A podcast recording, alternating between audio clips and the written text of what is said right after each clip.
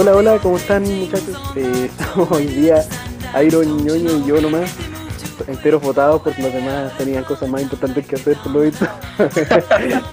Nosotros somos los que no tenemos nada que hacer. Exacto, sí, no teníamos ni una weá mejor que hacer, así que aquí estamos conversando una noche de sábado.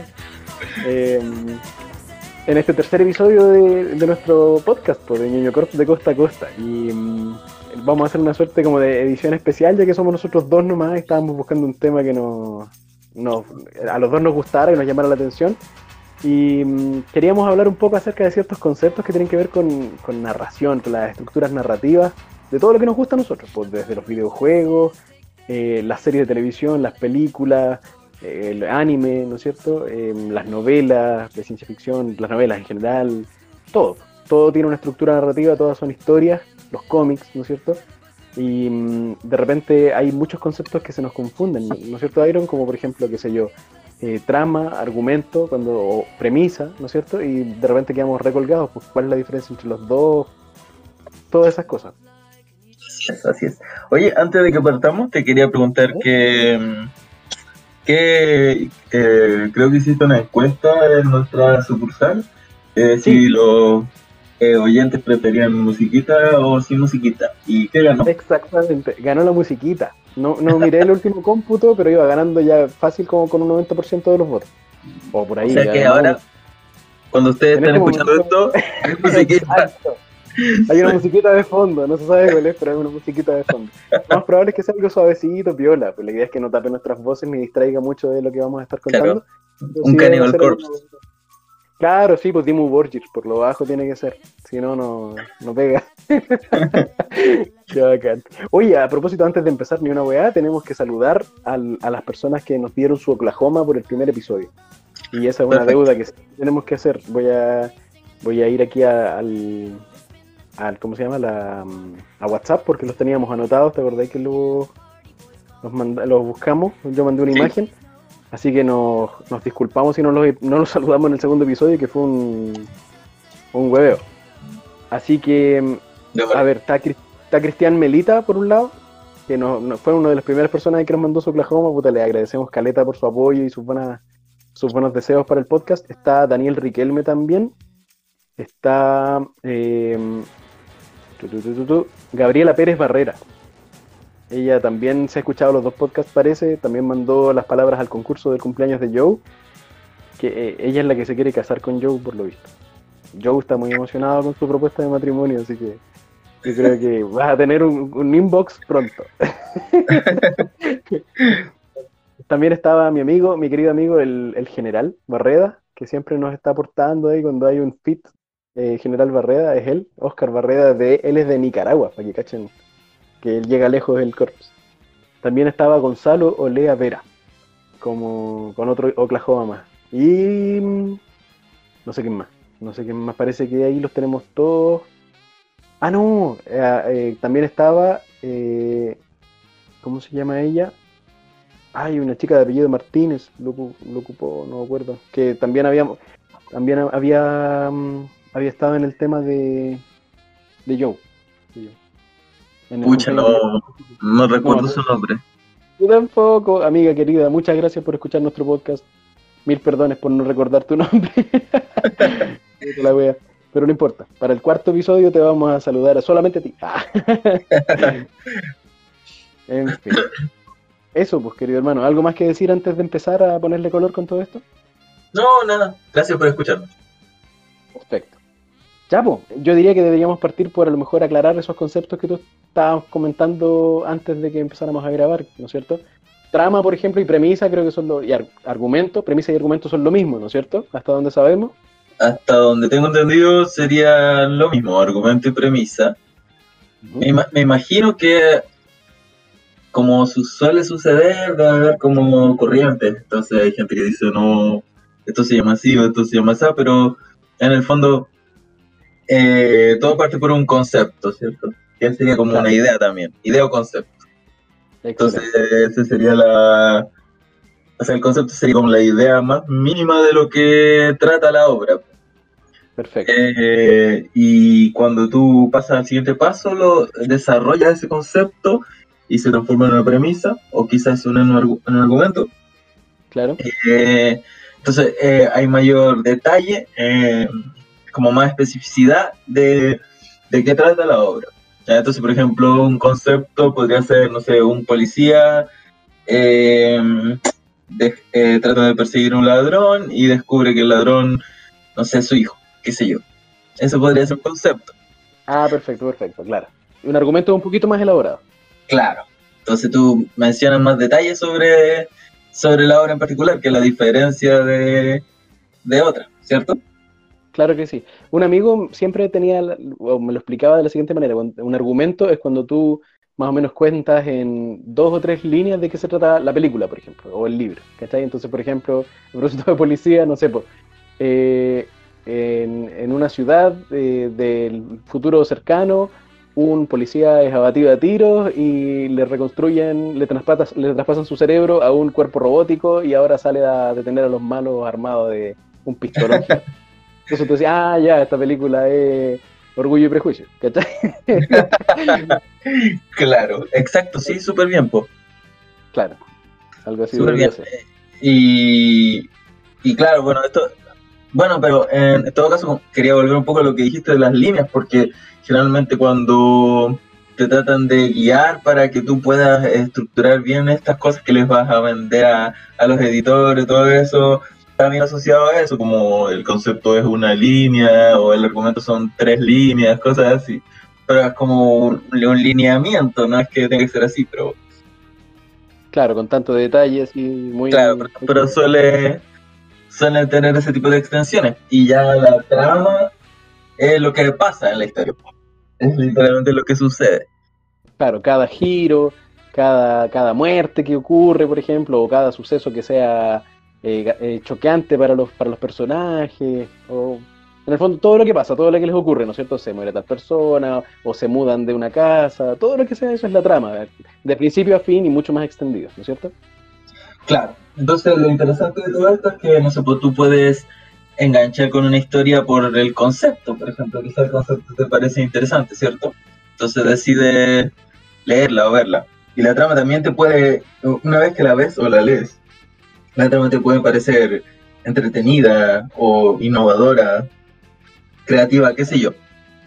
Pero en el fondo, la razón por la que escribimos cosas en obras de ficción es el tema. Esa, sí, ese es un concepto súper super oculto, se podría decir, como más críptico, ¿no es cierto? Claro. Y no sé si, bueno, no sé si la traducción literal tema eh, sea le haga justicia dentro del cine, no sé, pues, eh, no, sé si es un concepto de cine en español que se, que se, llame así, porque tengo entendido que, eh, o sea, yo lo he visto solamente en inglés cuando he leído algunas cosas acerca de cine en inglés, ahí lo llaman theme, ¿no es cierto? Pero le llaman theme, claro. Pero tema, no sé si sea tal cual la traducción, o sí, capaz que sea igual. Pucha, en realidad en este momento no lo sé porque suelo leer cosas en inglés eh, cuando se trata de, de análisis de este tipo. Ah, claro. Em, pero es una buena traducción. Sí, dejemos, o sea, en, otros contextos, en, en, en altos contextos, theme es tema. Entonces puede suponer que en este también. Perfecto, perfecto, perfecto. ¿Y cuál sería una definición así como rápida de tema, por ejemplo? Y podríamos tirar algunos ejemplos de películas que conozcamos o de cómics que conozcamos, a ver si le podemos pillar el tema. Claro, al, menos Wikipedia en español dice que es tema literario, eso es theme. Tema literario, ah, mm, Sí. Será. Debe aplicar a guiones también de cómics o de películas o de series, por lo que sea. Según lo leía yo definido por ahí, no me acuerdo en qué libro, parece que en uno que es, en uno de una autora que se llama que se apellida Cron, eh, decía que el tema es lo que nos, lo que la obra nos habla a nosotros como seres humanos. Ese es el tema. Ah, cuando tú eh, consumes una obra de ficción, el tema es qué tiene que ver esto contigo como humano, o ah, como, como en el mundo en el que vives, o como tú como persona, o como, como eh, miembro de la especie humana, ¿cierto? Porque en el fondo contamos historias para... Quizás me voy a pegar un carril acá, pero la idea yo creo es que son una manera de aprender. Como totalmente, vivir, po, totalmente. Sí, de acuerdo, claro, po, porque en el fondo, obviamente nosotros tenemos vidas terriblemente cortas.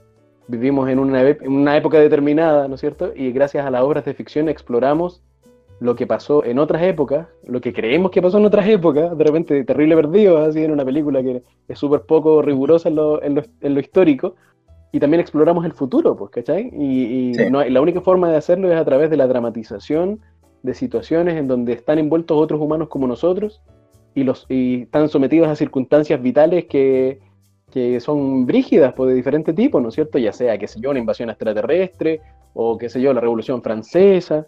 Y, y- y queremos ver cómo actuaríamos nosotros si estuviéramos en el lugar de tal o cual personaje. Pues, y ahí podemos identificarnos con, con algunos personajes o podemos a lo mejor decir, este otro personaje se parece a tal de otra persona que conozco o se parece a otros personajes de otras obras que ya leí.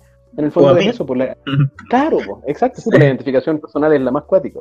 Sí, sí, bueno, y también, que quizá podemos hablar más adelante de eso, eh, Steven Pinker en su libro eh, Los ángeles que llevamos dentro, ¿Sí? hace una especie de recopilación de, gran libro, hace una recopilación de cómo, o, o toca el tema de cómo la ficción ha ayudado a, a construir, en parte, un, un mundo más empático. Ciertos cambios culturales brígidos, ¿no es cierto? Claro. Ha sido como uno de los factores no menores, se podría decir. Recuerdo que él da como ejemplo la cabaña del tío Tom, me parece, Claro. ¿no es cierto? Sí, Eh, teniendo que ver con, con, ¿cómo se llama? Con la, con la discriminación racial en Estados Unidos, eh, ya hablando de hace muchas décadas atrás. Claro, y como nosotros tenemos una limitación muy grande, que es que no podemos estar en la mente de otras personas, eh, la literatura o la ficción en general nos ayuda a soslayar ese problema. Totalmente. Claro que sí, pues, sí. Los círculos de empatía se empiezan a agrandar cuando podemos leer algo acerca de, de un, fenómeno- un, un conjunto de fenómenos que están pasando al otro lado del planeta, por ejemplo. Sí, o de gente muy diferente a ti. Exacto, qué bonito. Pero Que en el fondo, claro, en el fondo revelan que no son tan diferentes de ti. exactamente, justo, son, son humanos igual que nosotros, pues, ¿cachai? Mm. Pero puta, justo les tocó nacer en un lugar en donde, qué sé yo, son Hutus y están siendo amenazados o van a sufrir algo a manos de los Tutsis. Y chucha, ahí están ahí en esas circunstancias, ¿cómo lo haríamos nosotros? ¿Cómo pasaría? Y tú decías, ah, pero ¿cómo? ¿Cómo hizo eso? La decisión que tomó, bla, bla, bla. Puta, ejemplos tirar a la chuña. Qué bonito, qué bonito lo que estamos hablando, bro.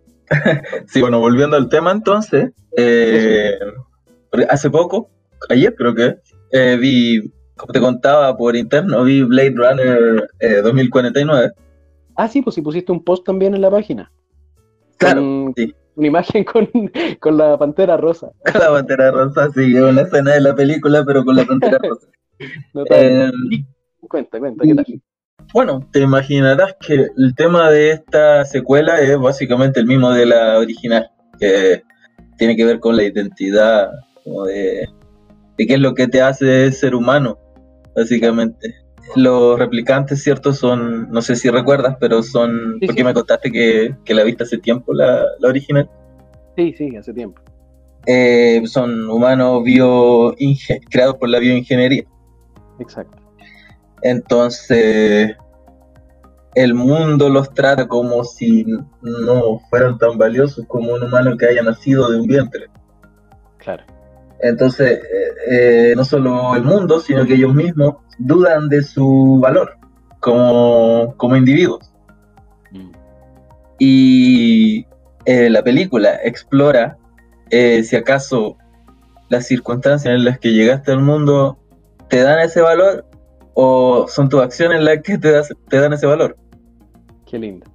¿cachai? Entonces, claro, entonces en el fondo yo no soy el mejor para, para extraer los temas de las obras eh, de ficción, me cuesta bastante, pero eh, por ahí va el tema de esa, de esa película y ahí vemos cómo es que el tema se relaciona con como qué es lo que nos habla la obra a nosotros, po, porque nos, nos llevaría a reflexionar sobre ese tema, sobre nosotros mismos. Cierto que sí. Oye, a propósito de lo que me contáis, hay un autor, no me acuerdo si fue, puta, de los clásicos citados, pues no me acuerdo si fue Asimov o si fue, qué Arthur C. Clarke, en donde mm, le, alguien o algún autor famoso de ciencia ficción le preguntaron acerca de qué es lo que pensaba él, de qué se trataba la ciencia ficción o qué es lo que hacía valiosa la ciencia ficción, algo así. Y él contestó una cuestión como que la, verdad, la buena ciencia ficción en el fondo no se trataba tanto de, de los artilugios o de la, de la tecnología, la demostración de futurismo, sino que la buena ciencia ficción era aquella que nos contaba algo acerca de la condición humana, se podría decir. La buena ciencia ficción era eso. Entonces, pienso yo ahora con lo que tú me dices del tema, en efecto el tema de Blade Runner es, por lo menos de la original, y me imagino que la de 2049 anda por ahí, es qué es lo que nos hace ser humanos, ¿cierto? Se podría decir que ese es el tema. Y es un tema relativamente recurrente cuando se habla acerca de inteligencia artificial en, las historias, parece, ¿no es cierto? De hecho, es porque... Ah, disculpa, por favor, continúa. No, no, que te iba a decir eso mismo de, de otros de otros otros ámbitos cuando no hay inteligencia artificial, como por ejemplo, bueno, sí, cuando la hay también, pero cuando hay cuando se plantea la relación entre humanos y robots, por ejemplo, ¿no es cierto? Que no necesariamente a lo mejor intentan parecer em, eh, androides, ¿cierto? Humanos así propiamente tal como los replicantes, pero igual conviven con el ser humano en el mundo. Por ejemplo, se me viene a la mente una de las Animatrix, ¿no es cierto? Cuando te cuentan eh, cómo partió todo el conflicto entre humanos y robots, entre humanos y máquinas. Y ahí también, pues en efecto las máquinas eran verdaderas esclavas de los seres humanos, a pesar de ser seres sintientes, ¿no es cierto? Conscientes de su propia existencia los tratábamos como el pico, entonces obviamente hubo un conflicto, había todo un conflicto eh, ético y político después social, económico, brígido. Pero claro. Y, y, se da mucho la ciencia ficción, pues de hecho hoy, día mismo vi una película que anda por ahí que se llama I Am Mother, que es de Netflix. Mm, ya, ya, ya, se me la han recomendado harto. Claro, también tiene inteligencia artificial. Ayer vi Ex Máquina, que también es una cosa muy parecida, que es como de, verte frente a una inteligencia artificial y, preguntarte si tiene un mundo interno o no, o solamente está siguiendo eh, rutina. Es que es un tema recurrente, o es un tema famoso en la filosofía, por cierto, de si de, de los zombies pep, los p-zombies, ¿cierto? Como tú sabes que, como tú sabes, ¿cómo sé yo que tú, por ejemplo, tienes un mundo interno?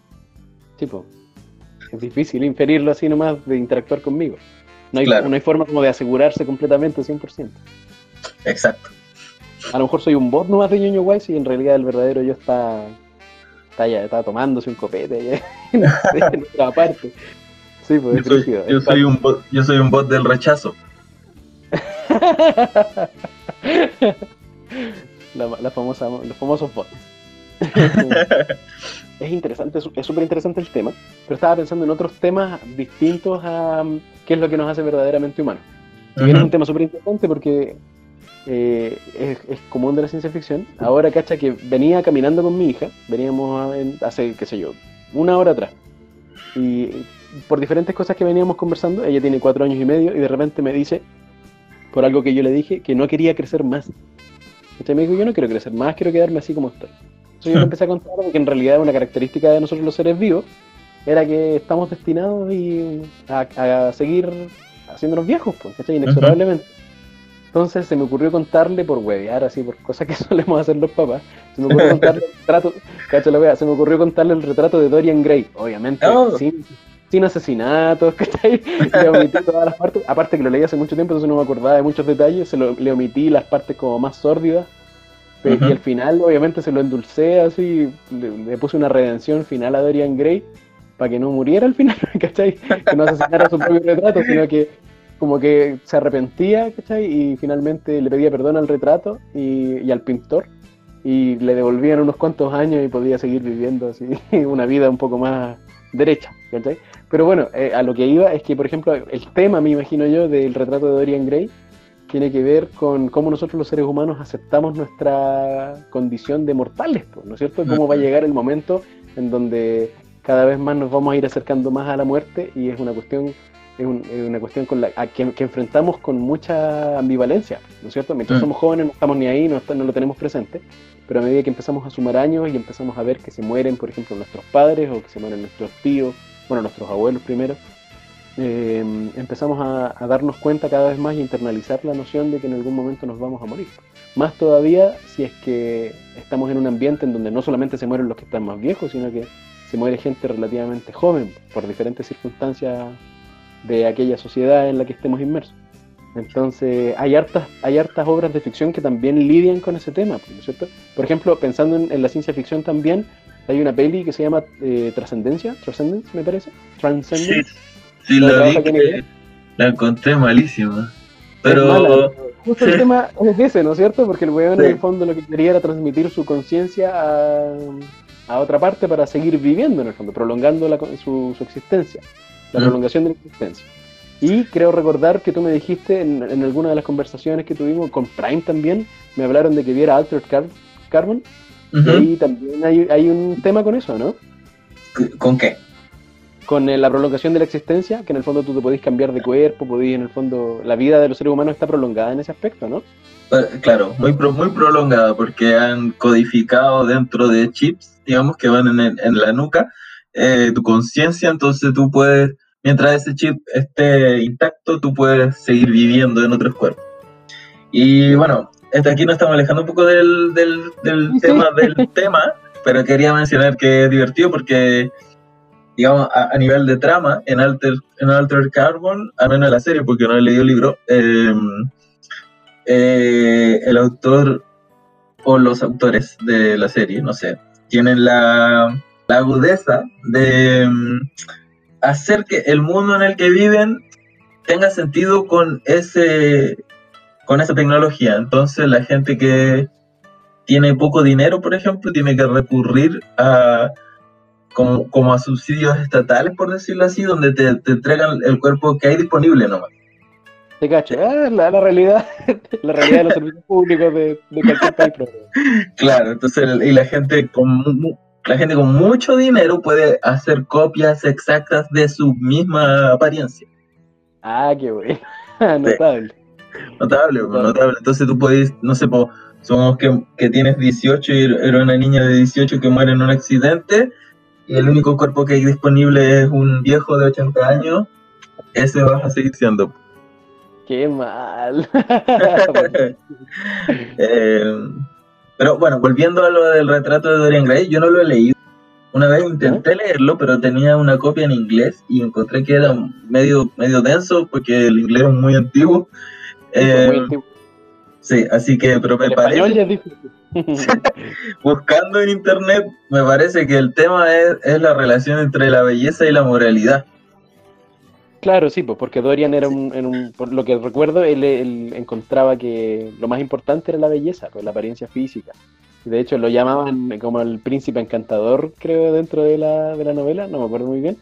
Era como un sobrenombre que le daban y era importante, me acuerdo porque era importante, porque después, muchos años después, lo cachan así haciendo el mal, por eso mismo sobrenombre. Mm, mm. Así que, claro, pues, y bueno, todo tiene que ver con la moralidad en el fondo, todas estas lecciones, los temas, ¿no es cierto?, nos entregan como una suerte de moraleja, se podría decir, porque si van a, nosotros a hablarnos acerca de lo que es la existencia humana, la condición humana, eh, suelen entregarnos una lección acerca de un poco cómo deberíamos movernos por el mundo, parece, ¿cierto?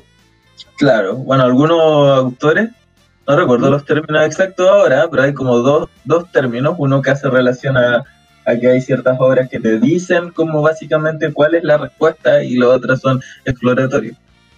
Claro, Entonces, no, claro, mm. no te dice, sino que te, te, deja todos los datos en la mesa y tú sacas las conclusiones que quieras. Claro, pero igual elige qué datos va a poner sobre la mesa, entonces... Ah, bueno, claro que sí, sí, sí. Te muestra un panorama así igual mira, por allá está más encachado. sí, claro. Igual eh, la importancia del tema es que cuando las obras no, no, tienen un, cuando el autor se siente a escribir una obra y no tiene el tema claro o no tiene la, el talento necesario para escribirlo de la nada y que el tema aparezca y tenga sentido, es que es que las obras suelen rebotar porque por ejemplo parte con cierta parte reflejando cierto tema al principio de la obra y si el autor no tiene claro lo que está tratando de decir con esta obra, puede cometer el error de que más adelante lo aborde de la manera contraria. Entonces, por ejemplo, mira, pasa, pasa algo similar, algo así pasa en Naruto. Porque el, eh, al comienzo de la obra se supone que Naruto quiere ser Hokage, es un niño rechazado, etcétera y la obra trata mucho del esfuerzo, como de salir adelante por tu propio esfuerzo, etcétera. la superación y lograr las metas gracias al esfuerzo. Ajá, porque él no, es talentoso, digamos. Perfecto. Pero cuando llegas al final de la obra te enteras que es la reencarnación de una persona, ¿cachai? Que era muy poderosa, ah, entonces un está mal, ¿cachai? No, no tiene sentido, no, no, no tiene sentido con lo que se suponía que tenía que contarte la obra. Claro, pucha que la... Oiga, pero eso suele pasar, parece, querido Iron, en, el anime en general, ¿no? Que para explicar en el fondo por qué el prota era tan especial o por qué, para justificar todos los power-ups que ha tenido, después ya parece que el entrenamiento y, las ganas de esforzarse y ponerle, bueno, de noche, de, sol a sol, parece que ya después empiezan a ser insuficientes para explicar tanta, tanta maravilla. Entonces tienen que salir con algo como más especial para él, ¿no? Que era Saiyajin realmente, y el buen llegó cuando chico a la Tierra, o que, era ahí una cruz entre Hollow y Shinigami, y que por eso era tan bacán y pudo sacar el Bankai siendo un humano, en el caso de Bleach. Y así se me ocurren muchos ejemplos. Suele pasar porque los mangas son serializados. Entonces, son, claro, son seriales, salen una vez al mes o una vez a la semana, y los autores no suelen tener pensado el final, y ese, ese es un error eh, clásico cuando te enseñan a escribir, pues tenés que saber cuál es el final. Mm. Entonces, porque si no sabes cuál es el final, puedes cometer este error, porque tú, tú, ahora empiezas a lanzarte mensajes contradictorios. Claro, y uno, me imagino yo que uno como que cuando lee esta weá sin cachar mucho de temas y similares, en el fondo la sensación interna es como, esta weá como que se trataba de algo y como que no, como que se traicionó a sí misma, dice uno, uno se queda con una sensación rata, ¿no es cierto? sí, totalmente. Totalmente, uno no tiene por qué estar pensando en este, en estos conceptos, sino que hay una sensación intuitiva de que algo se está, como que está perdiendo el norte. Claro, exactamente, eso es. ¿Se te ocurre algún otro tema que, ¿Tema sea interesante? Claro. Como del que podamos hablar así. No sabría decir. Me imagino yo, es que por ejemplo estoy pensando, estoy sentado acá en mi pieza, ponte tú, y tengo mi vitrina acá adelante con un montón de figuras y tengo, qué sé yo, no sé, pues tengo los Transformers acá, ¿cachai? O tengo mm. acá una figura de Batman, ¿cachai? Entonces me pongo a pensar en el fondo, todas estas obras nos hablan acerca de moralidad, pues, de comportamiento, de qué es lo que debería, de, de quiénes se portan bien, quiénes no se portan tan bien, ¿cachai? Hay personajes medio ambiguos, entre medio. Hay, hay, hay mensajes acerca de cómo nos deberíamos comportar y también han tenido, tienen tantos años, por ejemplo Batman, imagínate cuántos años ya tiene, más de 80 mm. años, eh, también sus temas dentro de la obra han variado, pues me imagino que cuando nació en el 39 se trataba de, de, una cosa, pues me imagino que tenía que ver con los niveles de delincuencia, de la necesidad de seguridad, de la ineficiencia de la policía, ¿cachai? Y ahora en la actualidad se cuestionan otras cosas que también tienen que ver con el, con el funcionamiento de la sociedad, pero que son un poquito más íntimas, ¿no es cierto? Claro. Acerca de, cómo puedo hacer el bien motivado a lo mejor no por la más noble de las razones, que puede ser la venganza, y, en qué momento puedo perder el norte haciendo el bien y, pasarme al lado oscuro porque mi motivación es oscura, ¿cachai? Mi corazón está roto, producto de algo que me pasó, no sé, pues por ejemplo tengo el recuerdo de Batman hablando de, Nightwing con otra miembro de la Liga de la Justicia, en donde él le decía que nunca se ha sentido orgulloso de lo que hace, ¿cachai? Diciéndole que lo que hace puede que sirva, puede que no sirva, no tengo cómo evaluar si es que al final del día mis obras han resultado en algo positivo, pero quiero creer que sí, pero nunca he estado orgulloso de las weas que hago. Y la única wea de la que estoy orgulloso es de, de Nightwing, ¿cachai? De Dick. Entonces ahí se evidencia el conflicto interno del loco, pues, ¿cachai? Una, un mensaje moral acerca de todo lo que pasa. Pucha, tengo delante a Iron Man, tengo delante a Wonder Woman, a Thor, tengo una reina alien, ¿cachai? En donde, puta, hay temas para tirar a la choña, parece, pues, ¿no es cierto? Hemos inventado diversas formas de ficción para, para hablarnos acerca de la experiencia humana en diferentes mm. circunstancias. Pero en este momento no podría restar ninguna. ¿Tú tenías algún ejemplo por ahí? Propósito de lo que estaba mencionando, yo quería eh, decir que, claro, hay, como una, una lista de temas que se suelen repetir incansablemente a través de los, de los siglos y de los milenios. Es temas que son imperecederos. Claro, los seres humanos los buscamos sin parar en el fondo. Claro, como el amor, la guerra, ese tipo de cosas eh, que seguimos siendo básicamente los mismos primates de hace un millón de años. Pues entonces esos temas siguen saliendo, siguen, siendo eh, importantes y desafíos para nosotros. Claro. No los tenemos resueltos, si no, no serían temas. claro, no, no, no, tenemos nada resuelto respecto al amor, por ejemplo. Eh, esos temas siguen saliendo, pero obviamente con los cambios en la sociedad van apareciendo temas eh, un poquito más específicos que supongo que no se hubiesen tocado hace 200 años porque no existían, habían cosas que no existían nomás. Claro, como por ejemplo que no pudiera hablar porque te iban a encerrar en un calabozo, a lo mejor. Claro, claro. Me imagino que por ejemplo el tema de, Winter Soldier, que es la seguridad versus la libertad, no, no, no ha de haber sido un tema tan importante hace 2000 años. Claro, porque no habían a lo mejor sociedades estatizadas que tuvieran el Estado de Derecho como lo conocemos hoy en día. Claro, no habían estados tan autoritarios y tan grandes, tan enormes. Claro. Eh, así que me imagino que, que ese, ese, puede ser un tema, no sé si tan moderno, pero por ejemplo a partir del 1700 o cosas así. Eh, eso. Y me tinca que por eso igual de, eh, Winter Soldier es tan popular, porque el tema es, es, muy importante para las personas. Claro, como lo diría un, autor, es arquetípico, ¿no es cierto? Suele usarse la terminología que usaba Jung, que fue un weón que. Un weón, fue un importante psicólogo discípulo de Freud, eh, que le, llamaba mucho la atención precisamente eh, los mensajes ocultos, de repente incluso de manera inconsciente, puestos ahí por sus autores en diferentes formatos de historia. En ese tiempo, por supuesto, más bien las novelas.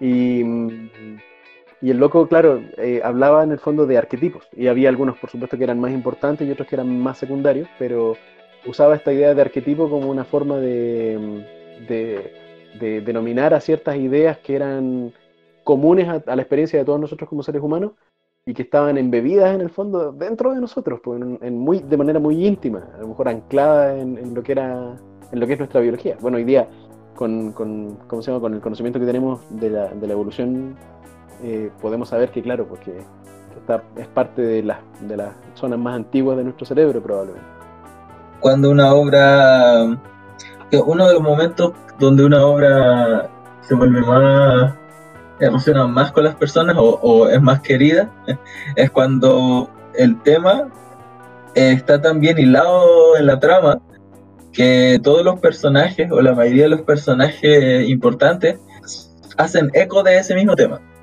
Todos los, ah. todos los personajes tienen una trama que gira en torno a ese tema. Ya. Eh, Claro, entonces uno, sin, sin darse cuenta, por ejemplo, percibe que la, que la obra tiene como una, una solidez. Claro. Como decimos nosotros habitualmente, es redondita. Es redondita. es redondita porque te está, te está abordando, te está diciendo algo desde varios puntos de vista distintos. Claro, exacto. Mira qué bonito, que confluyen hacia un centro.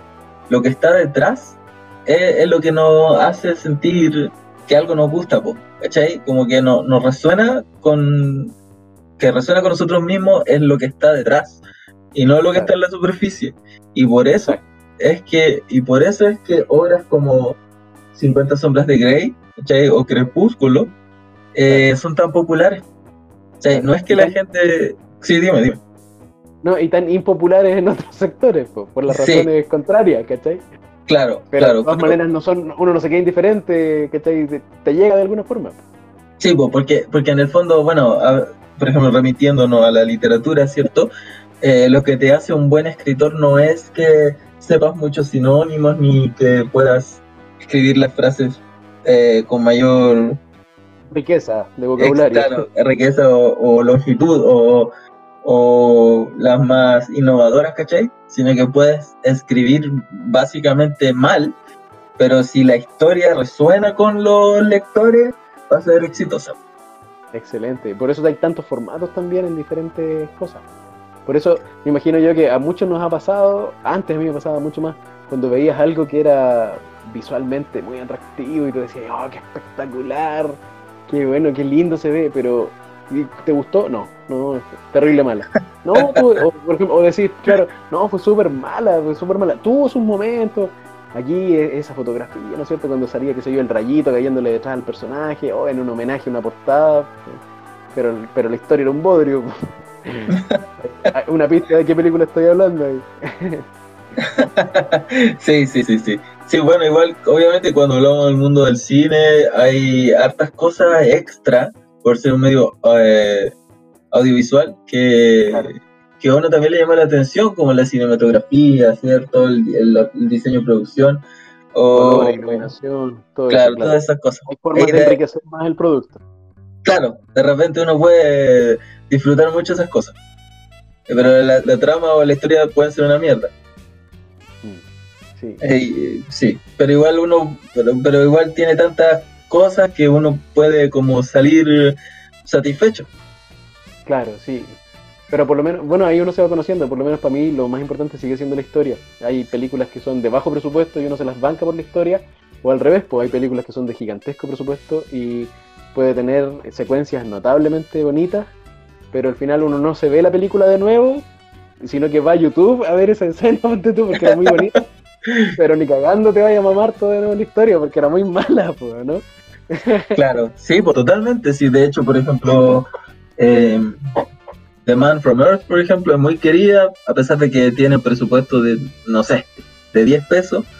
Eh, y, no tiene grandes eh, como logros técnicos. Para nada, claro. Eh, pero la historia es muy atrapante, interesante. Entonces la gente vuelve esa película como diciendo, esa película es muy buena, eh, pero no pasa eso con Transformers, por ejemplo. Claro, sí, pues, lamentablemente es lo contrario. Muchas, muchas explosiones, muchos muchos planos en contrapicado, con giros, y los personajes girando hacia el lado contrario. Todo lo que es de Michael Bay. Probablemente el tema de. Uno de los temas establecidos entiendo que es el bien versus el mal y probablemente Star Wars es, un, es un buen ejemplo, ¿no es cierto? Porque si bien en las precuelas te explican por qué Anakin se comporta como se comportaba, por qué se pasó al lado oscuro, a pesar de que hay ahí algunos, algunos, algunos podría ser unos hoyitos en la caracterización del personaje, porque uno como que dice, puta, pero ¿cómo? ¿Cachai? ¿Cómo pasaste de ser una persona que tenía conflictos a matar a un montón de pendejos, qué sé yo? Pero bueno, pero por lo general es el bien versus el mal porque el, emperador no se sabe por qué es malo. Porque quiere conquistar la galaxia porque, porque sí, quiere regirla, quiere tener poder. Me imagino que, así que eh, el lado oscuro y el lado luminoso de la fuerza son, son también eh, temas muy arquetípicos, me imagino. Pienso al tiro, al tiro en hartos ejemplos de, de ello, viendo la ficción en general. Uno de los de las series que está de moda últimamente, que es Boyack, terminó hace poco y yo soy muy fanático de la serie. Em, desde mi perspectiva, el tema principal de Boyack es que en la vida no hay finales felices ni conclusiones, sino que siempre que siempre queda el día siguiente. Te cacho. Entonces en la serie repiten de distintas maneras y a lo largo de distintas temporadas que en la ficción, por ejemplo, eh, las historias concluyen, los arcos se cierran, em, la gente tiene resoluciones, eh, llega a donde quiere llegar, cumple sus metas, etc. ¿Mm? Eh, o en la versión más burda terminan felices, ¿cierto? Em, pero que en la vida real no es así. E incluso que si tú eh, logras tu final feliz, digamos, siempre vas a tener que seguir viviendo el día siguiente. Claro, en donde la felicidad no puede perfectamente determinarse. Claro, entonces, eh, como mencionaba antes, en Boyack pasa que varios personajes replican este tema en sus arcos, en el sentido de que, no sé, por pues, uno de ellos se casa y obtiene su final feliz, pero luego eh, no es tan feliz, ¿cachai? Eh, o eh, otro personaje logra reparar algunos de sus de sus errores, enmendarlos, digamos, pero eso no soluciona su vida. Y, tiene que seguir viviendo con lo que hizo. Estoy tratando de no ser no, de no dar spoilers para no decir los nombres de los personajes. Ah, Perfecto. Claro, entonces me gusta mucho este tema porque siento que no se, no se aborda mucho porque es como un metatema, como decir, somos ficción, pero en el fondo no vamos a seguir esas convenciones porque estamos tratando de replicar un poco más realista, de forma más realista la vida misma. Excelente, claro. buenísimo. ¿Sabes qué me viene a la mente? Muchas personas, eh, por ejemplo, eh, siendo hoy, hoy en día hay hartas críticas al amor romántico, ¿no es cierto? Y a los cuentos como más, más convencionales de princesas y príncipes con los finales, los típicos finales felices, ¿no es cierto? Y suelen ellas, esas personas así como eh, decir, ah, claro, pero vivieron felices para siempre, pero ¿y cómo fue al otro día del matrimonio, por ejemplo? O cómo los veríamos un año después del matrimonio. Y hacen ejercicios como de, de imaginación, en donde se repiensan cómo, cómo, sería la relación, precisamente porque lo aterrizan hacia la vida cotidiana. Mm. Y en la vida mm. cotidiana, tal como tú dices, no hay finales de temporada o no hay, no, hay un último capítulo. Al otro día siempre va a haber otro día en donde las cosas pueden salir bien o mal. Claro, de hecho, de hecho, de hecho, en Boya que hay una escena muy graciosa que también eh, trata de hacer eco de este mismo tema. Eh, si no me equivoco, pasa en la primera temporada en la que Boyack tiene un día súper bueno. Y al final se sienta como mirando el, al horizonte porque el sol se está escondiendo. Y empieza como a pasar la mano así frente a él mismo y empieza a hacer y le dice como que, como que estás haciendo, como cállate que están, están pasando los créditos. Qué buena. Cacha la wea, yo cuando era adolescente, mira, mira que esa wea es muy realista porque yo era adolescente y mis primos venían desde Santiago acá a mi tierra y se quedaban en la casa de unos tíos y yo prácticamente me iba a alojar a la casa de esos tíos y pasábamos todo el verano juntos y puta, conversábamos, nos tomábamos nuestros primeros copetes de niños, fumando, lo típico, pero una amistad así como a toda prueba. Y tengo el recuerdo de un año, ellos eh, se fueron muy temprano, nos levantamos todos bien temprano en la mañana, eh, mi tío los vino a buscar en un auto y cacha que yo ese mismo día agarré mis cositas y me fui, pues, y cuando ellos se iban yendo en el auto era una mañana de neblina, yo me fui caminando a mi casa también entre medio de esa neblina y la sensación que tuve al terminar ese verano era precisamente la sensación de un fin de temporada, pues, ¿cachai? Esta se acabó, ¿cachai? Esta, esta mini etapa de mi vida se acabó y ahora en la tarde va a venir otro día, pues van a venir otras cosas. Pues. Pero es una weá que uno siente a veces, ¿no es cierto? Sí, sí, sí, es verdad. Eh, ¿tienes, ¿Tú tienes algún ejemplo? Eh, nada, pues pensando en, en, un tema que por ahí leí que era bien recurrente y que es uno de los más comunes en la ficción, especialmente me imagino yo que de los cómics, y de la ciencia ficción también, es el bien versus el mal, así de simple, puesto bien sencillo, porque es, relativamente fácil de hacer y además porque, tal como mencionábamos recién, pucha, em, me imagino yo que desde que somos eh, primates más o menos conscientes de nuestra propia existencia, eh, hemos visto como miembros de nuestra manada, tribu o lo que sea, se han portado como el ajo, ¿no es cierto? Hay hueones malos, entonces le hacen daño a seres que uno quería, y después en nuestras dramatizaciones, por lo mismo, hemos construido villanos. Ah. Y de repente esos villanos capaz que no tengan muchas razones de ser así, o capaz que sí. Muchas veces eh, en las obras de ficción como que le explican tanto el trasfondo a un villano que le acaban como quitando el aura de villano, de repente sin querer, de repente a propósito. Y, pero muchas veces no es así, pues muchas veces se deja así como una fuerza elemental, malvada nomás y punto. Eh, ¿Cachai? Y pensando en Star Wars, lo veo un poco así, porque por ejemplo el emperador nunca se explora mucho cuáles son sus motivaciones para querer conquistar la galaxia. Solo se sabe que es un Sith, un antiguo Lord Sith, ¿cachai? Y, nada más. Si bien en las precuelas se explora un poco por qué Anakin se porta como se porta, si no muy bien a lo mejor con algunas cosas medio raras dentro de su dentro de sus comportamientos, eh, en el caso del emperador no, no es para nada así, o, tampoco se exploran las motivaciones de las personas que constituyen eh, el imperio. A lo mejor son funcionarios nomás, pues hay unas pocas malas personas nomás llevándolas por, por un camino no muy adecuado. Pero mm. es el bien versus el mal básicamente, porque está ejemplificado de las maneras más eh, gráficas posibles, pues con color de los cables de luz, ¿cachai? Claro, sí. También hay mucho de eso en, el cine, pues, como de, codificar en, los aspectos visuales eh, el tema. Pues. Exacto. Sí, pues, el logo de los Decepticons versus el de los Autobots, ¿no es cierto? Claro. El de los Decepticons es mucho más agudo, con bordes que parecen filosos o que parecen armas cortopunzantes, versus el de los Autobots, que es mucho más amigable, se podría decir, con bordes cuadrados, que tienen, tienen, tienen un, un, filo, pero que son como más, más gentiles, se podría decir. Uno podría tomarlo sin cortarse. ¿Cachai? sí, también. Por ejemplo, en los cómics pasa mucho que los héroes eh, suelen tener colores primarios y los villanos suelen tener colores secundarios. Eh, entonces, claro, Spider-Man por ninguna, por ninguna razón ligada a, ser una araña es azul, rojo y blanco, ¿cachai? Claro, azul, eh, o por ejemplo, el azul, rojo y amarillo, que son los tres primarios, Superman al tiro destaca y Wonder Woman también en de su Optimus Prime en el caso de los Transformers. Claro, en el caso de los Thundercats. Claro, bien. Y de hecho pasa que con la mayoría de los eh, de los enemigos de Spider-Man son verdes con morado. Ah, verdad, toda la razón. Sí.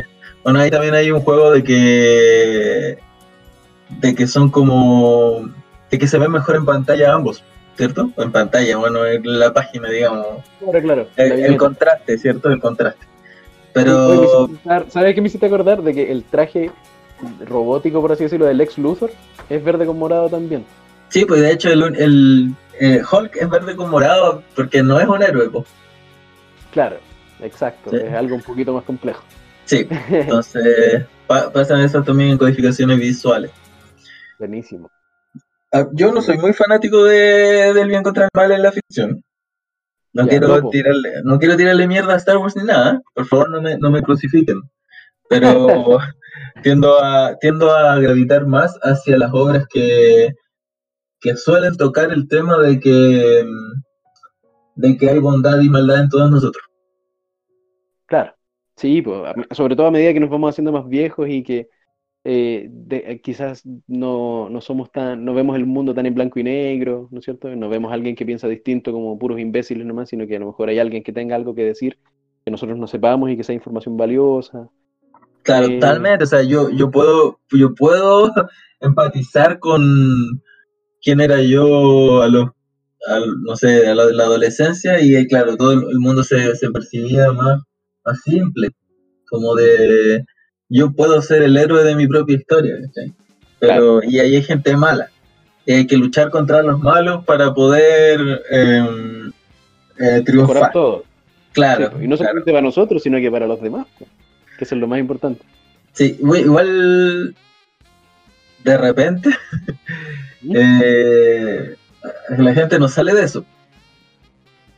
Eh, sí, pero bueno, volviendo al otro, es que claro, me gustan la, me gustan mucho las obras que, que meten el dedo más, más profundo en la llaga y nos dicen como, mira, todos tenemos la, el potencial de hacer el mal. Eh, y no porque en ciertas situaciones estemos del lado correcto, significa que vamos a estar del lado correcto en, en todas las situaciones. Claro, no somos infalibles. Claro. Oye, pero entonces te tengo una pregunta ahí entonces que te va a complicar la vida, porque yo sé que tú eres gran fan de Dragon Ball, ¿no es cierto? De Dragon Ball Z y ahora también de Dragon Ball Super, que te la viste con, con todo. Y ahí tenemos personajes relativamente sencillos, pues, ¿no es cierto? Eh, súper sencillo. arquetípico. exacto, súper arquetípico. Goku es un, es un, bueno, un goody two shoes, como le suelen decir, ¿no es cierto? El weón es bueno, es simpático, es agradable. Le cuesta mucho enojarse. Cuando se enoja hay que ponerse a temblar porque el weón ahí se viene brígido, escuático. Pero por lo general no te explican mucho más allá cuáles son sus brújulas morales. Él, eh, parece que todo le resulta bien y, la entretención es como su principal norte nomás, le da lo mismo si el planeta se destruye o no, ahí Tirando semillas del ermitaño al enemigo.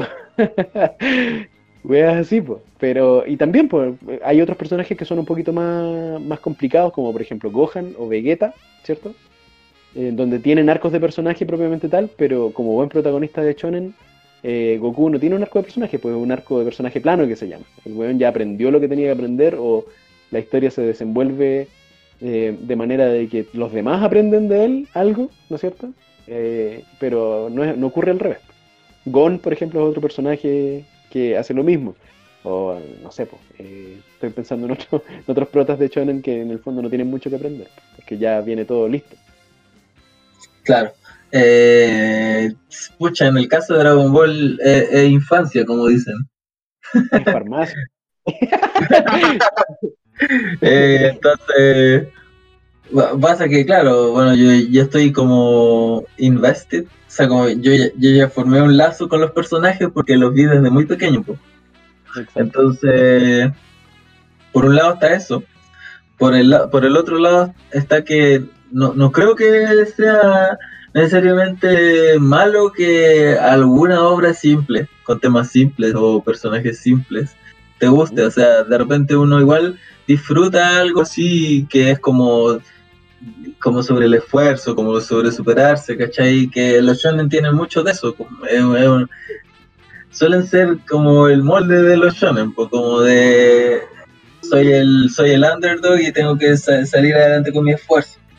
Exacto que sí. Eh, pero lo que a mí lo que me, bueno, esto no tiene que ver con el tema, pero a mí lo que me encanta de Dragon Ball eh, son los personajes. Yo encuentro, yo encuentro que es fascinante que el protagonista de Dragon Ball sea una persona que no quiere hacer el bien, sino que lo que quiere es hacerse fuerte y pelear con la gente fuerte. Lo, encuentro, lo encuentro fascinante. Oye, a propósito de eso, mira, directamente relacionado, tengo entendido que en el doblaje inglés que le hicieron en Estados Unidos a Dragon Ball, eh, trataron como de pitearse eso, cacha los la y, y le metieron diálogos entre medio, así como la Tierra depende de mí, cuestiones como mucho más superheroicas porque pensaron que su audiencia ya no iba a, empatizar con las motivaciones de, Goku en este caso, porque no son altruistas, sino que son terriblemente egoístas.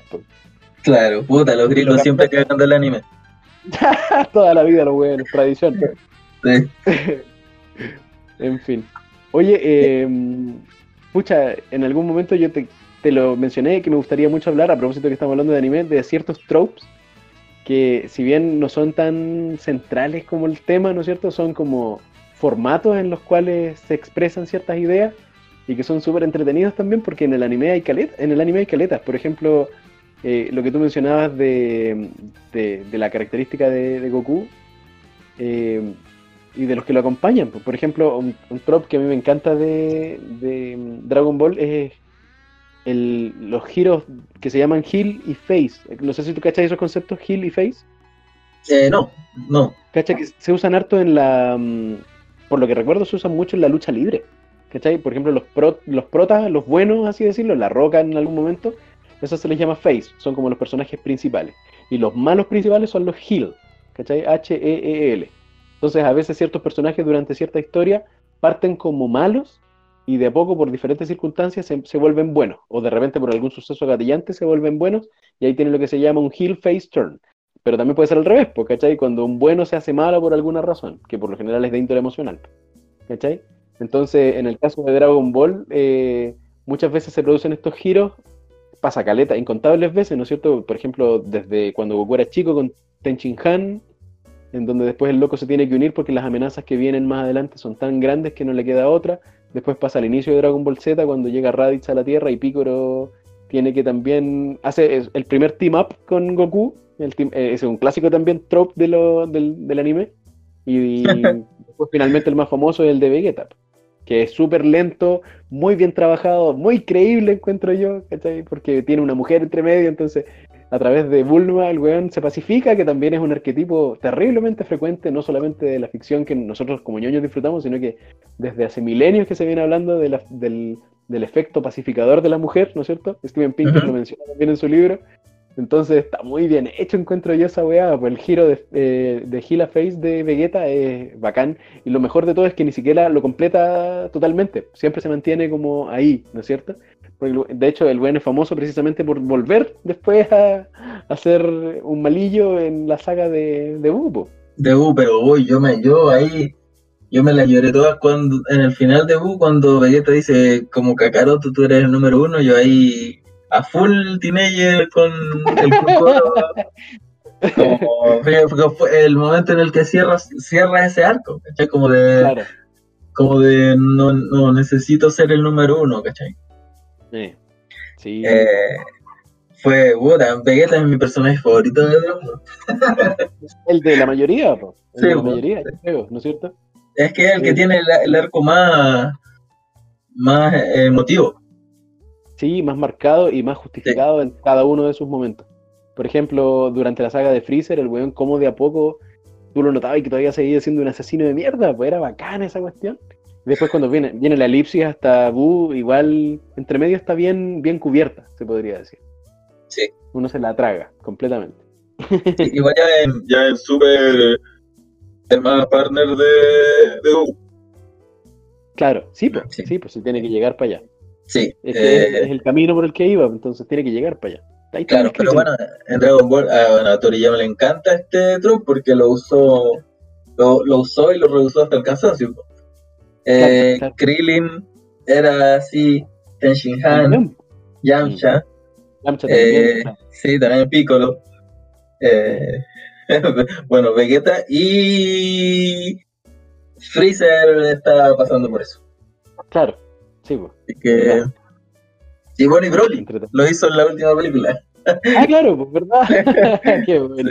Le encanta el weón, lo ama. Le Oye, encanta, le eh, encanta el truco. Pero yo creo que a, la- a mucha gente le gusta, entonces no, no, no ocurre. Claro, es verdad. Sí. Es verdad. Oye, nos pusimos a hablar de los tropes, eh, abandonamos rápidamente los de los temas y pasamos a los tropes y de repente ni hablamos con, con nuestra audiencia de lo que son los tropes. De- eh, hay, alguna vez yo hice algunas como culturas chupísticas, entre comillas, en la página, ¿no es cierto? Culturas ñoñísticas, en donde les explicaba rápidamente un trope en específico, por ejemplo, qué sé yo, eh, Papa Wolf, ¿cachai? Hay uno que es bien famoso que es Papa Wolf, Papá Lobo, ¿no es cierto? Es un, es un trope eh, muy, muy usado en, en la ficción, en donde hay un personaje que tiene eh, una, una persona a cargo, puede ser un hermano menor, puede, la, la mayoría de las veces un hijo, en este caso es un varón, ¿no es cierto? Y le pasa algo al pequeño o a la pequeña y deja la cagada. El ejemplo común obviamente es Taken. La weá tiene tres partes en donde le raptan diferentes miembros de su familia y el weón hace lo que hace mejor, ¿no es cierto? Eh, pero hay muchos otros, pues, por ejemplo John Wick también podría hacer eso, pues, ¿cachai? Una venganza gatillada porque le mataron a su perrita que se la había regalado a su señora. Pero bueno, ahí no está el objeto de defensa, así que ahí es una variante un poco. Pero también podría pensar en Comando, no sé si te acuerdas de esa peli. No, Eh, no. Ya, es una peli de, Schwarzenegger que la daban en TVN hace caleta de años, el se llamaba John Matrix. Y un Ya. enemigo de él, como de la época militar, le raptaba a su niñita. Y en el fondo es una historia de cómo el weón así con una sola mano derrota a todo el ejército de los, de los weones malos y después el enfrentamiento final con el malo maloso y logra rescatar a su niñita. Toda esa historia. Entonces yo les explicaba más o menos esta weá y después les decía a, a los miembros del corps que empezaron a dar ejemplos. Y salían 100 ejemplos que yo no había pensado porque no, obviamente uno no, no las sabe todas. Y, mm, y da- había muy buenos ejemplos.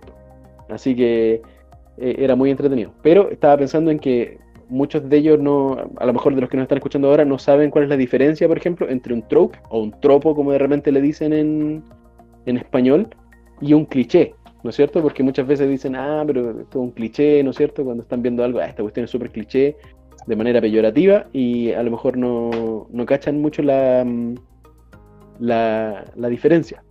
Yo tengo la idea de que la diferencia eh, tiene que ver precisamente, es una, es una diferencia que a lo mejor no es tan objetiva y que es más bien Ujú. subjetiva. Precisamente Ya. porque, eh, por ejemplo, pueden haber tropes que si se repiten y se sobreusan hasta el cansancio pueden pasar a convertirse en clichés. Pienso yo. ¿Cachai? Pero eh, la percepción no, no sabe si se han repetido hasta el cansancio hasta que la audiencia o el espectador o el lector dicen, puta, otra vez esta weá, o eh, publican una crítica, otra vez salió esta cuestión, siendo que ha sido repetida hasta el cansancio mil y una vez. En cambio, los tropes de alguna forma se, se encargan de, tal como tú dices, eh, hacer un, un prototipo de una relación, ponte tú, o de una característica de un personaje o de un grupo de personajes, sin eh, hacerlo tan superficial como para que sea igual o exactamente igual a todas las otras veces que se ha empleado. ¿No es cierto? Está un poquito más piola. Ujú. O eso Ya. es una moto, ¿o ¿no? Sí, está pasando una moto por afuera de mi, de mi apartamento. Eh, en fin.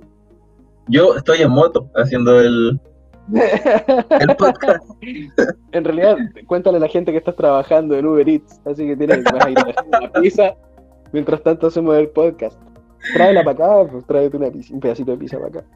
Eh, claro, en, el fondo, usar tropes no es algo malo, no es algo intrínsecamente malo. Claro.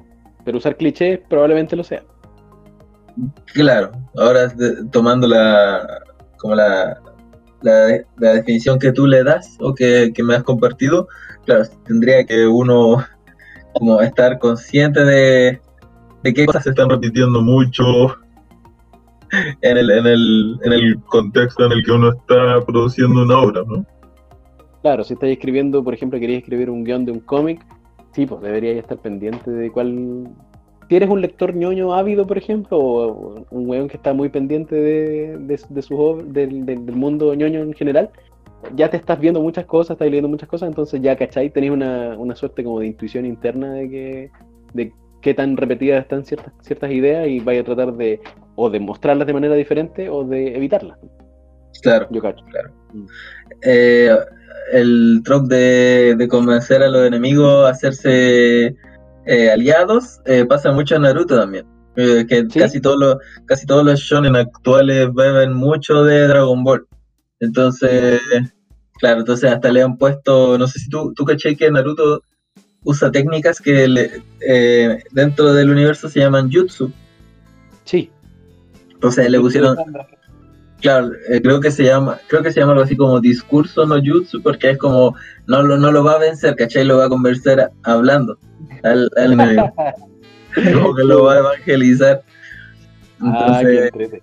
es un clásico de, de Naruto. Sí, qué bueno, buenísimo. Ahora, yo Oye, te quería. Sí, dime, dime. Cuenta, cuenta. No, no, no, dale nomás, dale nomás. Ya, bueno, yo te quería, que yo quería pasar como a las subversiones de los tropes, pero no sé si. ¡Ah, qué entretenido! Sí, Sí. pues, hay, hay excelentes subversiones. sí, Notablemente pues, bueno. bueno, es una eh, forma eh. de mantener viva la, la obra. Exacto, y para mí el clásico, o sea, si me- a mí me dicen una, una obra que ha subvertido un trope, para mí hay una que se me viene siempre a la mente, y esa es Evangelion, Notable. ¿sí? que tomó el, el género de, de los robots gigantes, ¿cierto? Y dijo, ¿qué pasaría si esto realmente ocurriera? Y claro, salen todos profundamente dañados psicológicamente. Obviamente, pues, sí. justamente. Lo que tenía que pasar realmente, pues, así es. Claro, así que eso es uno de ellos, también es Watchmen, ¿cierto? Claro. Una excelente subversión de trope, del trope superheroico en general, del tema superheroico. Eh, bueno, también el, hay- para la gente que nos está escuchando, en el fondo, claro, un trope en el, te muestra una, mm, un prototipo y uno va como preparado para cierta cosa y después el autor decide hacerte un cambio muy brusco, ¿cachai? o lo contrario, ¿no es cierto? Sí, Por ejemplo, eh, no sé, por decir un, un ejemplo muy, muy burdo, pero habitualmente, a propósito de Billie Eilish en los Oscars, así, todos los memes que salieron, así como eh, que el, el protagonista del anime, así que es reconocible en una foto porque el weón tiene el pelo de cualquier color y muy, muy vistoso, ¿no es cierto? Obviamente es un Sí. recurso visual muy, muy empleado en el anime y, mm, y también, pues, no sé, yo me pongo a pensar en Yu-Gi-Oh!, ¿no es cierto? En, en Ichigo, que es el único colorín que hay en, en Bleach. En, eh, qué sé yo, en Alucard de, de Helsing, ¿no es cierto? Que de repente tiene el pelo como, no sé, pues, como Rapunzel para abajo, de largo. En todos los Saiyajin, en los Super Saiyajin, obviamente cuando hay un power up tiene que haber una representación visual y en el pelo se nota mucho. Pero por ejemplo, mira lo que me acordé, Inuyasha. ¿Viste alguna vez Inuyasha? no, no lo he visto. Ya, cacha que Inuyasha es como un híbrido, se podría decir, entre demonio y humano. Y el weón en ciertos momentos vuelve a ser humano. No recuerdo cuándo, si en, al- en al- en una noche en específico, pero una weá periódica. Y el loco tenía el pelo largo y blanco. Y en ese momento, ¡tuit! lo- lo- se le ponía negro. ¿Cachai? Ujú. Entonces, claro, es es una- un pequeño ejemplillo, se podría Sí. decir. Sí, claro, el que uno, uno que siempre yo le tengo mucho cariño es Buffy, porque, claro, la- la- el, el concepto mismo de esa obra es subvertir un trope que es que la, la porrista rubia y medio hueca es la, la víctima. La primera en morir más encima. pues. Claro, la primera- Es, exacto, sobre todo en un contexto de vampiros y todo eso, ¿cierto? Claro, pues en el cine de terror, a pesar de que igual eh, dentro del cine de terror, si alguna vez hacemos un podcast de eso, está el concepto de Final Girl. De hecho hay una película ahora que se llama Final Girls, ¿cacha cómo, cómo, estará de difundido el, la idea? Y suele ser una mina la que llega hasta el final y sobrevive a todos los amigos, pero, pero es una mina, por lo general, no es la porrista rubia hueca, porque es la viola, ¿cachai? La que, la que está vestida con el suéter un poquito más alto y la manga más larga. De hecho, a los autores de cine de, terror, de los, de los slashers, que es el subgénero donde salen estos jóvenes, como Jason o qué sé yo, Freddy o Michael Myers, les han preguntado por qué tienen esa como parada medio evangelizadora o conservadora en lo moral, en donde decir, ah, claro, los que se están portando mal, las minas les gusta el sexo y la droga y el rock and roll son las que mueren al principio y tú estás diciendo de que la que, mm, que, es más virtuosa y calladita y conservadora es la que se va a salvar porque, no sé, pues, es más piolita. Y los weones en realidad como que yo he leído, eh, ¿cómo se llama? Entrevistas a Wes Craven, ponte tú, y los locos como que no lo hicieron de manera consciente, como que dicen, no sé, así salió la wea nomás. ¿Cacha la idea? Qué divertido que se haya repetido y como que no fueron muy conscientes de eso, ¿cachai? Sí, pues de repente los autores no, no planean las cosas y pero, pero están insertos en, están insertos en un mundo, ¿no? Entonces, eh, estas eh, como ideas, como, como conjuntos de ideas que tienen, se, dejan eh, escribir por sí solas, pues como, como dicen así, la, muerte del autor, ¿cierto? Como la obra te habla, tiene una vida propia. Pues. Exacto. Sí, así que Oye, em, antes de que, nos, de que nos vayamos y que se yo a hacer otras cositas, quería mencionar dos tropes que me encantan mucho en la ficción, particularmente en el anime, que es donde más en el anime sale mucho, que hay uno que se llama, en inglés le dicen Pinside's Powerhouse, así como eh, el, el hueón poderoso pero chiquitito, chiquitito pero poderoso, ¿cachai? es re común, ¿cachai? De hecho yo me pongo a pensar al tiro en mi infancia en la hormiga atómica, porque el hueón así como hacía pesas, pesas gigantes y otros más grandes que él huían despavoridos. Y mm. Vegeta es un excelente ejemplo, precisamente por lo mismo. Eh, cuando llega Vegeta y Napa a la Tierra, por ejemplo, tú decís, oh, Napa al medio, weón, así Goku la va a tener brígida, todos van a, van a sufrir mucho tratando de vencerlo, y al final resulta que el chiquitito Piola, eh, que estaba ahí atrás, era el, complicado. Y cacha, otro ejemplo que me, me acuerdo de los Simpsons, que en algún momento lo puse en uno de los posts, no sé si tú te acordás cuando Homero empieza a hacer tratos con la mafia y después tenía la cagada, o era, eh, empieza a sobornar a, a los mafiosos para asegurar que March pudiera vender sus pretzels. No sé si viste ese episodio. Sí, sí, lo vi. Y llega la mafia china contratada por las otras viejas y eh, ¿cómo se llama? Empieza a haber una pelea en el jardín y Homero no se quería entrar y March le dice, éntrate Homero, no, pero es que quiero ver lo que está haciendo ese chinito de allá y había un weón, ese interno y decía, porque no ha hecho nada, pero yo sé que cuando haga algo va a ser espectacular. porque claramente, eso sí, es un clásico, pues el chiquitito que está por allá, que no está moviendo un músculo, en algún momento va a dejarla cagar. es muy bueno Y ejemplo, hay para tirar a la chuña. Con, con, esto de, de, subvertir los tropes pasa algo muy eh, interesante, que, que a veces, eh, como algunas obras que han subvertido ciertos tropes, han sido tan populares, eh, hay, hay gente que piensa que si subvierte tropes, está haciendo algo significativo. Claro, o que le asegura éxito al tiro. Claro, entonces eh, yo creo que eso lleva a, cosas como el final de Game of Thrones, en el que tú dices, en el que tú dices, bueno, si la audiencia no está esperando que pase esto, entonces eh, o la, audiencia, piensa que va a pasar esto, entonces yo voy a hacer lo contrario. Claro. Pero esa, Vamos a sorprender y van a, van a quedar locos. claro. Pero no funciona así porque no, no, uno, uno no disfruta una obra o una obra no te llega a ti de forma personal porque te sorprenda necesariamente. Puede, puede ser lo más predecible del mundo, igual te va a llegar. Claro. Eh, no, no, no, no tiene que ver con eso. Entonces, y aparte que creo que están, haciendo de un, de lugar eh, un poco envenenado esa manera de, de, crear algo, como de, pensar que eh, en, la, audiencia como de, querer sorprenderlos, pues, pero en el fondo tiene que nacer como de, del amor que le tienes a lo que estás escribiendo y, y que, y que todas las partes trabajen al unísono, ¿cachai? No, no tiene que ver con si la audiencia va a decir, oh, wow, ¿cachai? No. Claro. bueno, muchas veces se dice de que, no sé, por la importancia que tienen los 10 minutos de tu película, ponte tú, o la, o la importancia que tendrán las últimas páginas de tu novela, de repente como que suele, suele decirse eso a veces los creadores, en el mundillo de los creadores, de que una, una, película mediocre, por ejemplo, puede convertirse en una, obra grande y memorable si es que las últimas páginas o los últimos 10 minutos son espectaculares. Y al revés, pues una wea que iba siendo más que decente y muy buena y que la cagaste al final va a ser recordada para siempre como una obra pésima, ¿no es cierto? Entonces me imagino yo a lo mejor puede ser una motivación de ciertos creadores como por ejemplo ahí Denioff y no me acuerdo, Weiss, ¿cómo se llama el otro? Weiss, sí. Ah, ningún alcance de nombre conmigo, ¿eh? nada que ver con eso. Se escribe diferente. Eh, claro. Eh, a lo mejor esos locos tenían esa presión de hacer algo que la tirara fuera del parque así con mucha vehemencia. Y claro, trataron de, de, llegar a, ese resultado y la cagaron. Bueno, todos sabemos que la cagaron Brigio.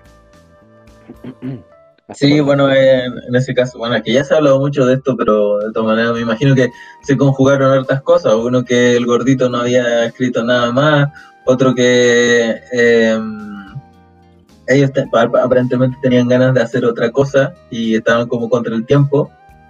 Eh, sí, también con la gana de, lo que tú decís, con la gana de, de darle el batatazo, ¿cachai? Y también la presión de de todos los fanáticos de decir esto tiene que terminar bien, ¿cachai?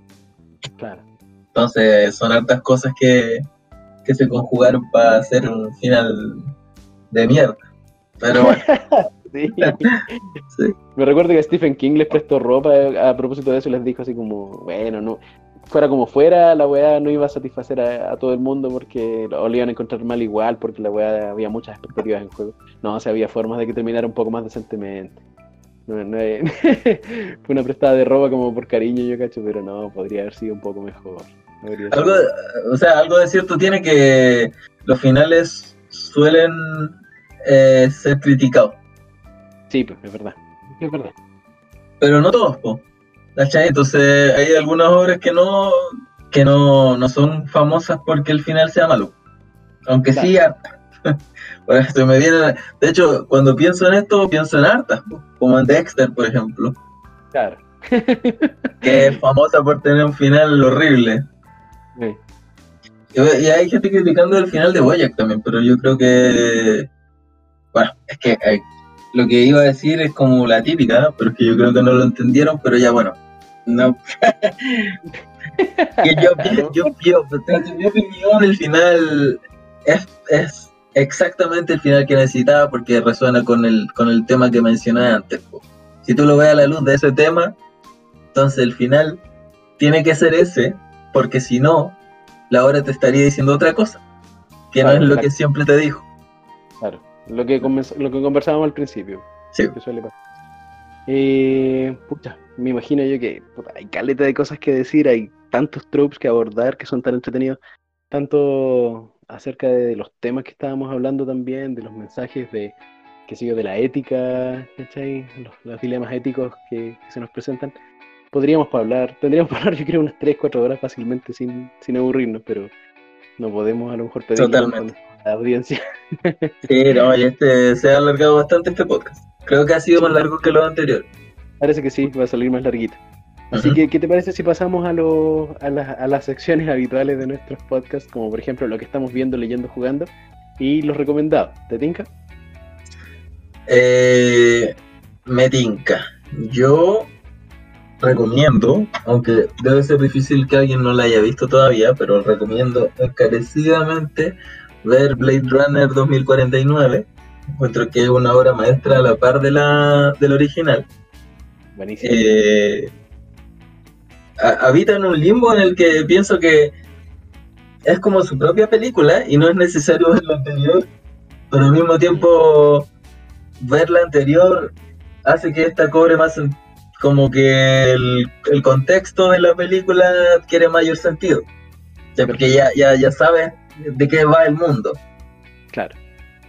Ya se ahorra la introducción y la introducción del personaje de Descartes, me imagino. Claro, esta película tiene un trope que no puedo mencionar porque es un spoiler, pero tiene un trope que, que yo odio en la ficción y que lo subvierte de manera espectacular, em, de, entregándote una, una, por decirlo así, moraleja súper interesante.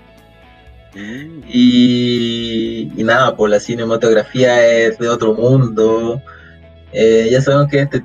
¿Puedes, ¿Puedes mencionar el nombre de, del, del director? Creo que es Denis Villeneuve, ¿cierto? Villeneuve, ya, Villeneuve. Él, yo ya había visto Arrival, que me encanta, una de mis películas favoritas. Igual. sí, así que estoy, estoy, o sea, véanla por favor, porque la, la- esa Blade Runner 2049 tiene un, va- un valor de revisitar enorme. Onda, tú podrías verla y seguir encontrando cosas, porque después de verla me fui a Reddit, que es lo que siempre hago, a, a- a ver discusiones sobre la película, y ahí te van apareciendo pequeños datitos como, mira, te fijaste que en esta escena aparecía tal cosa, y tú quedas Qué como, wow. Qué bueno. Y se, se- se agradece porque obviamente son cosas que tú no, no te vas a dar cuenta a menos de que la veas de nuevo, por ejemplo. Perfecto. Eh, sí, y bueno, una cinematografía hermosa y un, un score muy, muy apropiado. Así que estoy súper, súper entusiasmado por la versión que va a ser eh, Villeneuve de Dune, que es de mi- una de mis sagas favoritas. Más encima, sí, pues, pucha, ojalá tenemos todas las fichas puestas y vamos con la seguridad probablemente de que de que el director eh, es bueno, realmente bueno. Después de, de esas dos cartas que ya jugó, vamos bien. Totalmente. Bueno, y los que, los que han visto más películas de Villeneuve han dicho maravillas también de las otras. Yo no, no he visto nada de lo que ha hecho para atrás antes de Ar- Arrival, que fue el primero que le vi. Mm. Y ya quedé loco, me imagino que hay que. Vale la pena. Así como de repente uno en el cómic dice, ah, este autor es bueno y mejor sigo autores en vez de personajes o, o similares. En este caso parece que vale la pena seguir eh, a este director. Sí, creo que sí. Sí. Buenísimo. Pucha, me dejaste una recomendación harto difícil. Mira, qué entretenido, ¿eh? Porque estoy pensando en las cosas que he visto hace poco que sean recomendables y mm, me voy a salir completamente del género. Me gustaría recomendar eh, Historia de un matrimonio, que también está en Netflix. Y, mm, Marriage Story, tú- ¿cierto? Sí, Marriage Story, justamente, con Adam Driver y Scarlett Johansson, el- la pareja protagónica. Y mm, yo sé que tú intentaste verla y que no, no llegaste muy allá, que digamos, porque... No, me, me abu- me aburrí demasiado porque el tema es muy mundano. Pero, Exacto, sí, pero no con eso no. eh, eso es culpa mía. Así que no, nada contra la película. Claro, claro. Mucha, a mucha gente la ha tocado muchísimo y precisamente por lo que conversábamos al, comienzo, por- el tema en efecto es, es como se llama, muy, muy íntimo. Entonces hay, hay gente con la que uno se va a identificar con ciertos personajes o con los dos al mismo tiempo, lo que suele pasar. ¿no? Y, y los mensajes son tan potentes y tan cotidianos en el fondo que, que llegan. ¿cachai? Yo he pas- todos hemos pasado por quiebres amorosos, por ejemplo, entonces eh, nosotros estamos, tú y yo estamos en la posición de que somos papás, ¿no es cierto? Que vivimos en familia con nuestros hijos. Entonces, Y muy muchos años. claro, más encima. Entonces, pucha, es muy buena película. Las actuaciones descollan. Adam Driver, yo creo que es uno de esos actores que está como destinado al Oscar en algún momento. Se podría decir, no sé en Bacán. cuántos años va a ser, pero el weón en algún momento yo creo que va a ganar algún premio grande. Y sobre todo el Oscar, porque así como lo mismo que pasó con Joaquín Phoenix, con Joaquincito el Fénix, eh, también le va a pasar a Adam. Se lo merecía hace mucho tiempo, ¿no? Claro, Mm. justamente, totalmente. Y con Adam Driver pasa algo parecido, por ejemplo, hay una escena que mi mujer la vio hace poco y la marcó terriblemente, eh, que fue cuando el, el personaje de Adam Driver, no me acuerdo cómo se llama, Charlie me parece, canta una canción que se llama Being Alive. Y el loco, mientras lo interpreta, de verdad que es de esos momentos en el cine donde uno dice, este weón no está actuando de su personaje, este loco es su personaje en ese momento. O sea, nada de lo que el weón pueda hacer va a ser fuera de personaje, porque el weón lo está viviendo como que no está actuando. El weón se olvidó de las cámaras, se olvidó de la gente que estaba rodeándolo. El loco, cada gesto que hace, cada mirada que tira, eh, cada entonación de su voz es, es del personaje. Y es bacán porque el buen es Kylo Ren, pues, ¿cachai? Entonces,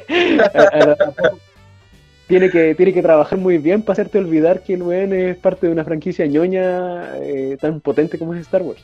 Y lo logra con que Es un personaje completamente diferente. Total y absolutamente diferente, claro. Entonces, da gusto. Así que si hay alguien que no haya visto Marriage Story, la recomiendo, especialmente si es que ya tiene sus años, si es que tiene su pareja estable, si es que por casualidad llega, tiene un hijo o una hija, o, más, de un, más de uno, un parcillo por ahí, eh, sin duda alguna es una gran peli que llega. Pero no necesariamente, a lo mejor puede que tengáis 15 años y estéis más soltero que la cresta y la película a lo mejor te va a agradar igual. A pesar de que su fuerte, tal como tú dices, está no en la trama, porque no pasan cosas así no pasan cosas, es eso esto, ¿cachai? Pasa lo que tiene que pasar nomás, pues, mm. desarrollo de, un, de una circunstancia en específico, y lo que es atrayente no es lo que pasa en la trama, sino que es cómo se van comportando en la, en el diferente, en la diferente escalada de ese mismo problema eh, los, los, dos actores principales y el pequeñito, que es el hijo. Así que eso, eso, querido Iron. Ya, pues voy a tomar esa recomendación y voy a, voy a retomar la película desde el principio, por supuesto, y el próximo podcast voy a, voy a dar mi opinión. Oh, espectacular, sería buenísimo que lo hiciera. Yo me comprometo a ver Blade Runner 2049 porque solamente vi la primera y sé que tengo que ver la otra. Hay gente en la cual confío muchísimo en su criterio y que me ha dicho que la vea, pero confío más aún en, el tuyo, así que sí o sí la voy a ver. Aparte que es un evento muy raro que una película que a la que le hacen una secuela 40 años después sea buena. Claro. Totalmente, poca, pocas veces vista. Sí. Buenísimo. Y pues, bueno, eh, dígame, dígame, antes de cerrar. Claro, eh, porque estas eran las recomendaciones, pero que está... Ah, eh, verdad, pues, lo, actual, lo que estamos viendo, viendo ahí, todo eso. A ver, pucha, voy a partir yo, pues, ya que estaba en eso, y lo quería dejar para un podcast que íbamos a hacer con Escarlata, pero lo voy a tirar al tiro.